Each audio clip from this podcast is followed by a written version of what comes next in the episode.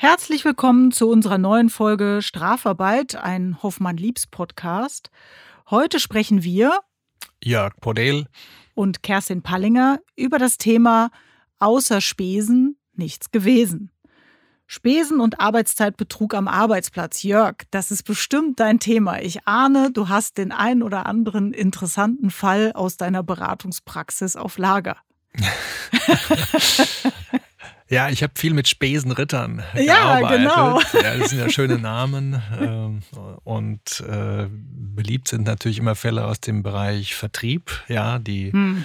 ähm, rasenden äh, Verkäufer, immer agil, immer unterwegs und äh, sehr dem Mammon äh, hinterherlaufend. Allerdings ohne den Vertrieb geht auch wirklich nichts. Das mhm. muss man sagen. Ich habe ganz hohen Respekt vor den Vertriebsmitarbeiterinnen und Mitarbeitern. Aber es gibt ein paar schwarze Schafe. Wir hatten da, ich nenne ihn jetzt mal Willi Wiesel, ja, mhm. einen Typen, der war im ähm, ja, Baustoffbereich unterwegs und hat dort äh, vertrieblich gearbeitet. Der musste halt immer ähm, ja, Sanitärhandel anfahren mhm. und äh, hat dort äh, die Waren angeboten für ein großes Unternehmen und der hat dann auch so ein CRM-System bedient. Das ist ja. ganz, ganz verbreitet. Customer Relation Management Tools, ja, also mhm. elektronisch. Man schreibt da rein, wo man gewesen ist, damit man so einen Überblick hat, welche Kunden man schon bearbeitet hat, welche mehr bearbeitet werden müssten. Und da werden dann auch die Zeiten eingetragen und die Kunden eingetragen, bei denen man war. Und die Besonderheit war hier, wenn man länger als acht Stunden weg war, von zu Hause, begab, bekam man eine entsprechende äh, kleine ähm, Tagespauschale. Tagespauschale, hm. also nichts Großes, hm. 12 Euro. Und äh, hier hatte äh, Willi Wiesel angegeben, er ist morgens um 7.45 Uhr aus dem Haus und kam um 16 Uhr zurück. Also oh, ganz, das, äh, ja. Punktlandung. Punktlandung fast. Ja, Viertelstunde Spielraum haben wir noch.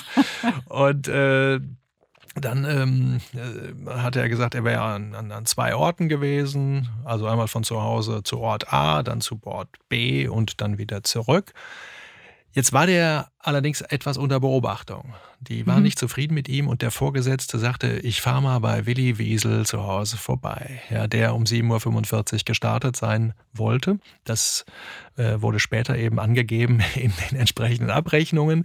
Und hier stand um 9.52 Uhr der Vorgesetzte vor dem Haus, sah den Dienstwagen leer. Oh. Ja. Mhm.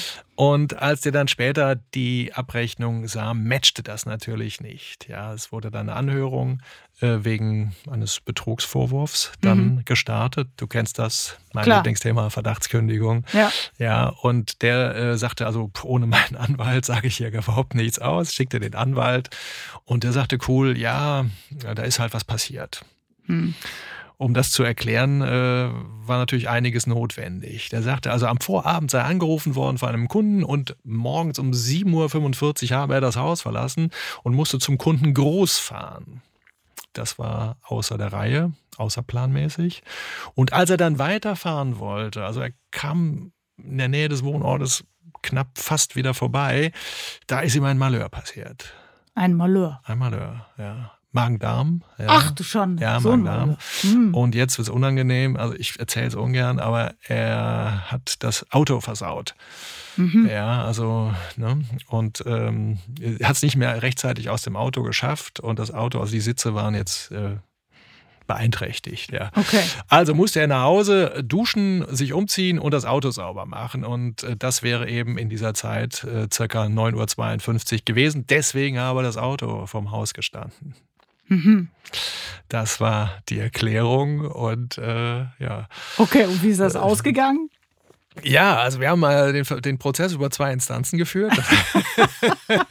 Wegen 12 Euro. Ja, nee, es ging ja darum, der, der sollte raus. Eigentlich, ja, der ja. sollte raus. Also die 12 Euro waren der Aufhänger natürlich. Man hatte das Vertrauen verloren und äh, wir hatten uns sehr schlau gemacht und hatten also den Zeugen, also den Groß, ne, den, den, den haben wir nicht befragt, weil das wollte äh, die Mandantin nicht. Sie sagte, also der Groß ist ein ganz komischer Typ.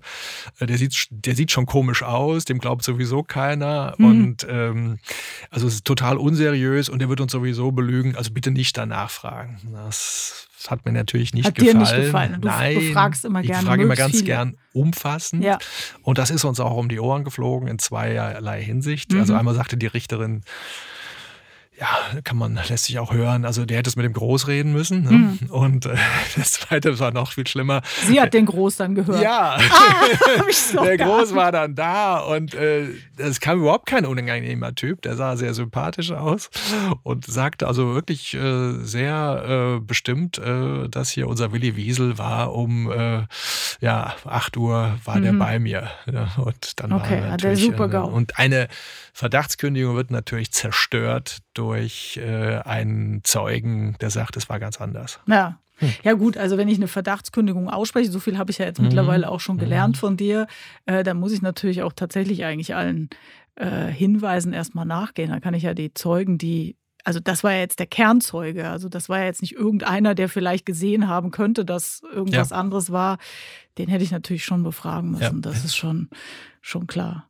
Ja gut, aber ähm, jetzt habe ich das da so ein bisschen ins Lächerliche gezogen mit den 12 Euro. Aber tatsächlich hast du natürlich recht. Ähm, klar, es geht jetzt in diesem einen konkreten Fall um 12 Euro, ist nicht so ein wirklich großer Betrag. Auf der anderen Seite, strafrechtlich äh, ist das auch, auch wenn es nur 12 Euro sind, ein Betrug. Und ein Betrug ähm, setzt sich strafrechtlich immer äh, aus verschiedenen Merkmalen zusammen. Man täuscht über etwas, löst in dem Gegenüber, also in dem Getäuschten, einen Irrtum aus. Der, äh, der Irrtum führt dazu, dass der Getäuschte über also Vermögen an einen anderen abgibt oder sogar an den Täuschenden direkt und äh, dadurch entsteht ihm ein Schaden. Also wir haben hier ganz das klar einen Vertrauen Betrug. ist kaputt. Und ja. wir haben, wir haben eben auch diese Vertrauensgrundlage, Ja. die ja, habe ich ja auch schon gelernt, arbeitsrechtlich das Maß aller Dinge ist eigentlich für das Arbeitsverhältnis. Wenn das Vertrauen irgendwo erschüttert ist oder gar zerstört, dann ähm, ja, gibt es eigentlich nur noch die fristlose Kündigung. Die Verdachtskündigung ist per se keine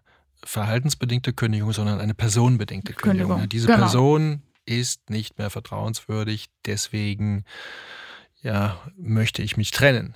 Ne? das heißt, ich muss auch nicht mehr abmahnen, Nein. ich spreche direkt Ja. äh, die Kündigung aus. ja, so ist das. Gut, Spesen gibt es ja auch in vielerlei anderer Konstellation, zum Beispiel, wenn ich auf Dienstreise bin. Aber das Thema Dienstreisen hat uns ja auch in einem gemeinsamen Fall äh, auch schon beschäftigt. Ähm, wir nennen ihn mal Herrn Müller, der regelmäßig beruflich bedingt auch sehr spannende Ziele im fernen und weiteren Asien äh, bereist hat und wirklich äh, tolle Reisen machen durfte im Rahmen seines Dienstes. Und weil die Reiseziele so interessant und ansprechend waren, hat er gerne mal seine Ehefrau mitgenommen. Na, er sagte, die brauche er zum Akquirieren. Ja, stimmt, die hat er, ja, ja, ja, ja, die hat er auch noch, weil sie ja, Ja. so gesellschaftlich auch ähm, sehr gut rüberkam, hat er die auch gebraucht, ja, ja. Ähm, und äh, naja, das ist, das ist ja grundsätzlich auch jetzt nicht nichts Verbotenes. Es war ja sogar in dem Unternehmen so, dass man grundsätzlich auch äh, den Lebenspartner oder die Lebenspartnerin mitnehmen durfte. Wenn man sich an die musste das- Richtlinie gehalten hat. man ne? musste, da gab es eine entsprechende Richtlinie und äh, im Unternehmen und wenn man sich daran gehalten hat, es angekündigt hat, dann war das auch durchaus in Ordnung. Aber Thema Spesen, man muss natürlich, wenn man dann sowas macht, schon auch darauf aufpassen, äh, was konsumiert dann die, der entsprechende Lebenspartner aus welchem Budget. Also ich stelle mir Hawaii vor, Ja. ja, Palmen äh, Genau. und äh, Champagner.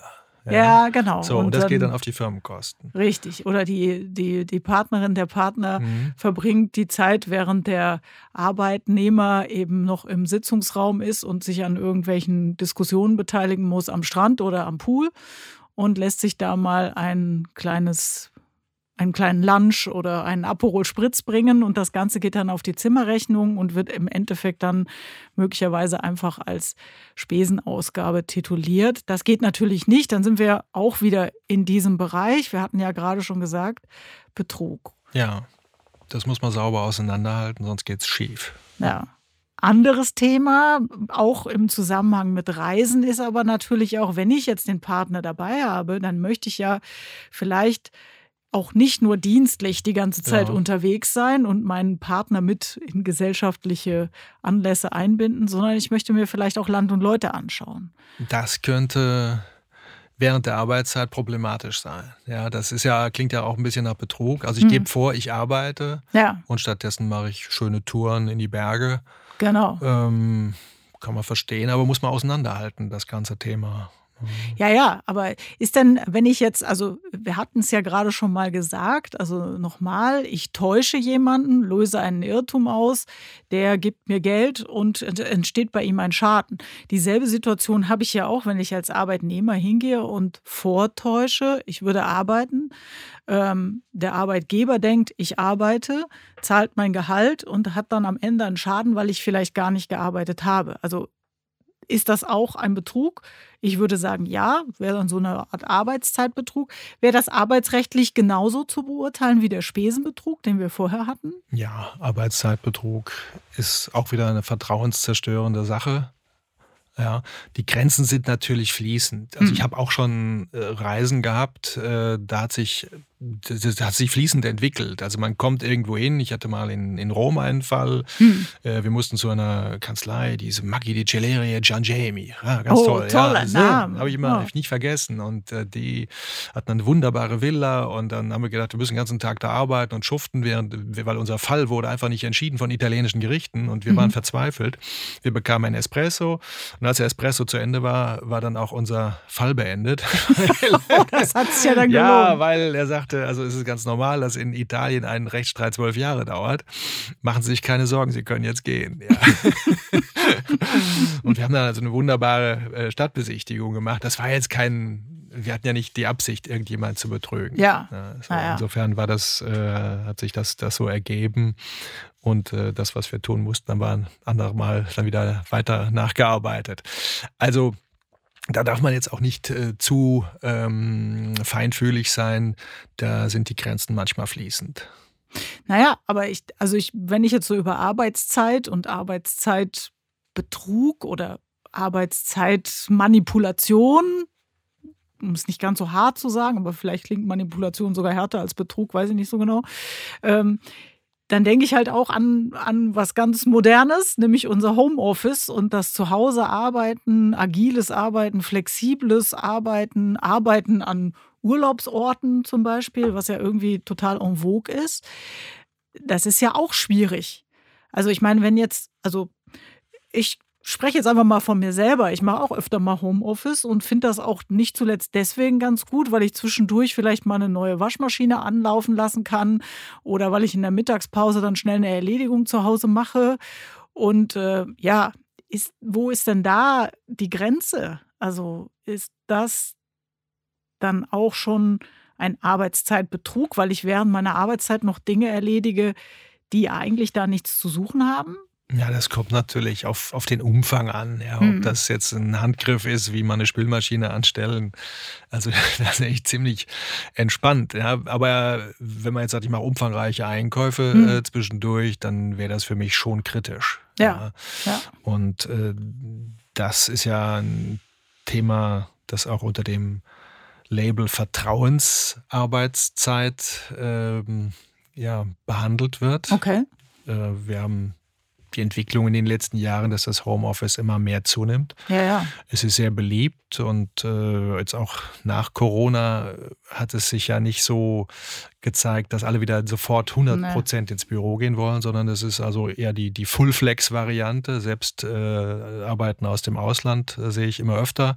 Ja, ich sitze auf Madeira, äh, wir sind hier vier Wochen, aber eine Woche arbeite ich. Das ist völlig normal mittlerweile. Mhm. Hätte ich mir früher so nicht vorstellen können. Klingt ganz gut auch.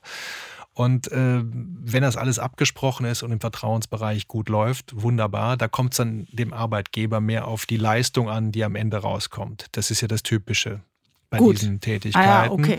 ja. Und jetzt haben wir nochmal eine Herausforderung. Also einerseits sagte der Gesetzgeber ähm, oder die Regierung, äh, sie wolle die Vertrauensarbeitszeit äh, aufrechterhalten, weiter ausbauen, auch gesetzlich regeln. Das steht sogar im Koalitionsvertrag. Mhm.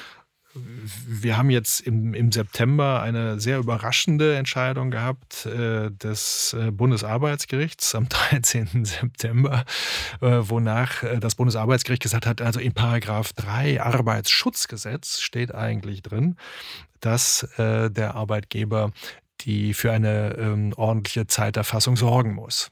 Ja, okay, um, aber huch, also wir haben doch jetzt so einen Podcast gemacht. Moment mal. Wir haben einen Podcast gemacht, da haben wir gesagt, wir dürfen die Arbeitnehmer nicht überwachen, wir dürfen sie nicht an die Leine legen, wir dürfen nicht. Und jetzt sagt das Bundesarbeitsgericht, Arbeitgeber, du musst eine Arbeitszeiterfassung einführen, um was zu tun? Um sicherzustellen, dass der Arbeitnehmer auch acht Stunden pro Tag arbeitet? Oder Nein, um umgekehrt. Es geht ah, darum, okay. dass eben ausufernde Arbeitszeiten vermieden wird. Ja, dieses Verschwimmen von, von, von Arbeitszeiten, also bis in die Nacht hinein. Äh, man kriegt ja auch manchmal mhm. erstaunliche Mails, ne? morgens um, um fünf oder nachts um 23 Uhr. Das, ja, man das fragt sich, was machen die da? ja. Und äh, da will der Gesetzgeber genau darauf achten, äh, dass das eben nicht passiert, weil wir haben viele Burnouts, ja. Hm. Äh, die, die psychische Arbeitsgesundheit ähm, muss auch einer Gefährdungsanalyse unterzogen werden, vergessen auch viele Arbeitgeber. Hm. Und äh, in dem Zusammenhang ist die Nachhalt, das Nachhalten der Arbeitszeit schon wichtig. Dahinter steht eine Entscheidung des Europäischen Gerichtshofs, die ist ein paar Jahre alt und äh, die gibt bestimmte Vorgaben. Das ist die, die Stechuhrentscheidung. Ja? und äh, man wartet auf die Umsetzung des Arbeit äh, des, des Gesetzgebers in Deutschland ja, dass da was passiert. Das hat er ja auch angekündigt. Mhm. Äh, das Arbeitsministerium arbeitet daran. Aber jetzt hat das Bundesarbeitsgericht den Gesetzgeber rechts überholt. Ah ja, okay. Ja, jetzt sind alle ratlos. Was sollen wir tun? Sicherlich kann der Arbeitgeber hingehen und sagen, also ich delegiere das auf meine ähm, Arbeitnehmer. Ja, äh, bis hin zum Aufschreiben in elektronischer Form oder in Notizheft. Das ist sicherlich nicht ausgeschlossen. Es gibt jetzt unterschiedliche Stimmen und Meinungen dazu, also eine furchtbare Unsicherheit, die der Gesetzgeber bald lösen sollte. Aber so äh, ganz einfach ist das nicht. Also wir werden jetzt nicht unbedingt in allen äh, Räumlichkeiten von größeren und kleineren Unternehmen wieder die Stechuhr finden und die Karte, die von rechts nach links und wieder zurückgegeben wird, sondern man kann das auch anderweitig lösen, sagst du. Also ja, vielleicht auch über PC-Systeme, digital ja, dem das, dass man aber delegiert an den Arbeitnehmer Nehmer. und mhm. nicht jetzt mit einem Keylogger könnte ich ja gucken, wann arbeitet der. ja. Dann, das wäre aber schon wieder eine Überwachung. Das, ja, okay. Ja, einmal einerseits würde der Betriebsrat sagen, sorry, da wollen wir mitbestimmen, mhm. ja, und andererseits würden die Arbeitnehmerinnen und Arbeitnehmer auch sagen, also, sorry, das will ich ja auf keinen Fall. Ne? Das mhm. ist ja ein bisschen wie unser Video. Ja, ja, ja, genau. Das, das, das willst du doch nicht, dass du da überwacht wirst. So, ja, ja, ja. Wie viel, wie viel Zeichen hat er jetzt angeschlagen in, so nächsten, ungefähr. in den letzten zehn so Minuten? So ungefähr. Ja, das kann es nicht sein. Auf der Tastatur. Ja, okay. Ja, gut, aber was, das heißt, der Arbeitgeber wird jetzt quasi vom Bundesarbeitsgericht und du sagst voraussichtlich dann auch äh, demnächst von Seiten des Gesetzgebers verpflichtet, wieder äh, entsprechende Kontrollmechanismen einzuführen in letzter Konsequenz zum Schutz des Arbeitnehmers, habe ich verstanden. Das heißt, es muss dokumentiert werden, ähm, welche Arbeitszeiten angefallen sind. Ja, es soll zuverlässige Systeme geben, die das dokumentieren können. Mhm. Und das soll eben die Arbeitnehmerinnen und Arbeitnehmer schützen. Okay, aber im Endeffekt kann ich natürlich damit dann auch gleichzeitig, also umgekehrt, auch überprüfen, hat er denn jetzt in welcher Form auch immer, die acht Stunden gestempelt, oder? Ja, Stempel. Ich meine, man kann, also das Ausfüllen ist die eine Sache. Ja. Und ja. Äh, die Kontrolle die andere. Also diese richtige Kontrolle will ja keiner. Ja. Deswegen, es wird irgendwie bei der Vertrauensarbeitszeit bleiben, einfach weil die gewollt ist. Mhm. Ja, die wird nicht verschwinden, bin ich ganz sicher. Und ich glaube, in dem Zusammenhang wird das Urteil auch teilweise falsch verstanden oder bewusst falsch verstanden. Okay, also habe ich es auch bewusst falsch verstanden. es ist schwer. es ist sehr schwer. Weil es ist ja im Nebensatz quasi mitentschieden worden. Es ging darum, dass der Betriebsrat sagte, ich will mitbestimmen bei einem Thema elektronische Zeiterfassung. Und dann sagt das Gericht im Nebensatz, kannst du nicht, weil es ist ja schon gesetzlich geregelt. Ach so, so obwohl so. es ja eigentlich noch nicht gesetzlich geregelt ist. Äh, doch, in Paragraph 3 Arbeitsschutzgesetz habe ich da drin aber nicht gefunden. das hat das Arbeitsgericht oder Bundesarbeitsgericht daraus in der Auslegung ähm, herausgearbeitet. Herausgelesen. Okay. Ja, in verständiger, äh, heraus, Im verständigen Herauslesen aus der Norm. Ja. Also das ist teilweise eine Wundertüte, die das Bundesarbeitsgericht da immer in der Hand hat. Gut, aber dann hätten wir eigentlich im Grunde, um das so ein bisschen abzurunden, ähm, ja jetzt gelernt, also sowohl Spesen als auch die Arbeitszeit, das sind Themen, die, wenn, wenn daran manipuliert oder getäuscht oder auch nur so ein bisschen getrickst wird, relativ schnell die Gefahr groß ist, dass man zum einen in arbeitsrechtliche Konsequenzen reinläuft, Vertrauensverhältnis wird gestört in dem Bereich muss, muss man wirklich sehr, sehr, sehr sensibel sein und, ja. und, aufpassen. Das kann ja auch schnell missbraucht werden, indem man, mhm. ein Arbeitgeber ist jetzt nicht glücklich, sagt, hm, naja, da will ich mal nachforschen. Ähm, das äh, kann schiefgehen. Ja, also insofern da immer sehr ordentlich, sehr sauber arbeiten und dokumentieren, ist für beide Seiten besser. Ja, dann ähm, auch da wieder die Verdachtskündigung. Aber du musst immer alle heute, Zeugen hören. so ist es. Genau. Wie auch Herrn Groß. Ja, ja, ja. ja. ja. Wir lernen dazu. Man lernt aus äh, den Dingen, die man nun mal vergessen oder wo man gedacht hat. Oh, ja, in dem Fall wollte es die Mandantin nicht. nicht. Das ja, ja. Besondere. Sonst äh, sind wir schon ganz gute Spürnasen. Ja. Gut, dann äh, würde ich sagen, bleibt uns äh, Ihnen, liebe Hörer, für Ihr äh, Interesse zu danken und dass Sie uns wieder zugehört haben. Und wir können äh, Sie nur weiterhin darin ermuntern, uns zu schreiben, wenn Sie mal Themenvorschläge haben oder generell uns mal Feedback zu geben, wie Ihnen unsere bisherige Podcast-Reihe gefällt. Jörg, du hast so schön die ja, Internet. Wir freuen Adresse. uns auf Nachrichten an strafarbeit.hoffmannliebs.de. Vielen ja. Dank fürs Zuhören. Dankeschön. Und hoffentlich bis zum nächsten Mal. Bis bald. Tschüss. Tschüss.